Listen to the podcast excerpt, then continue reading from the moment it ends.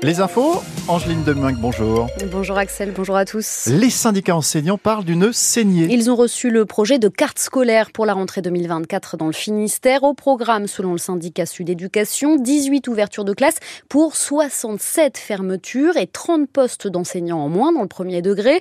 Le syndicat dénonce le choix des économies budgétaires au détriment d'une baisse des effectifs dans les classes. Le projet doit être discuté à la direction académique mardi prochain.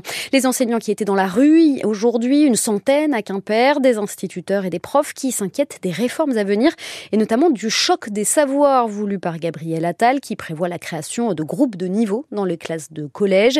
Et puis il y a la question de leur ministre et de son maintien ou non au gouvernement. Amélie Oudéa Castera, au cœur d'une série de polémiques depuis sa nomination, est, attendue est entendue depuis une demi-heure maintenant par les députés. Et on l'apprend ce soir, l'annonce des derniers membres du gouvernement Attal est attendue demain. Les engagements pris seront tenus. Nouvelle promesse du ministre de la Transition écologique, Christophe Béchu, après le cri d'alarme du Comité national des pêches.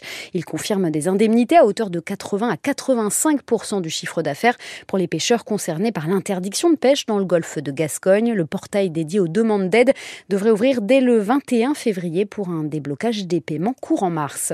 Le président du comité d'organisation des JO de Paris visé par une enquête, le parquet national financier s'interroge sur les conditions de rémunération de Tony Estanguet. Le comité fait part tout ce matin de son étonnement et assure que les salaires sont strictement encadrés. Le prince Harry de retour en Angleterre, exilé aux États-Unis, en froid avec la famille royale. Il est arrivé à Londres tout à l'heure au lendemain de l'annonce choc du cancer de son père, le roi Charles III. Une bonne nouvelle si vous habitez Brest, c'est la grande ville française la moins chère en matière d'assurance habitation. En moyenne, 69,70 euros par an. À titre de comparaison, à Paris, on est autour de 138 euros. C'est la conclusion d'une étude menée par la compagnie d'assurance Achille. Il n'est plus qu'à 50 000 du Cap Horn. Ce n'est plus qu'une question de minutes donc pour Charles Caudrelier dans l'Arkea Ultimate Challenge. Il entamera ensuite la remontée de l'Atlantique. Le skipper du Maxi Edmond Rothschild est toujours largement en tête du Tour du monde à la voile.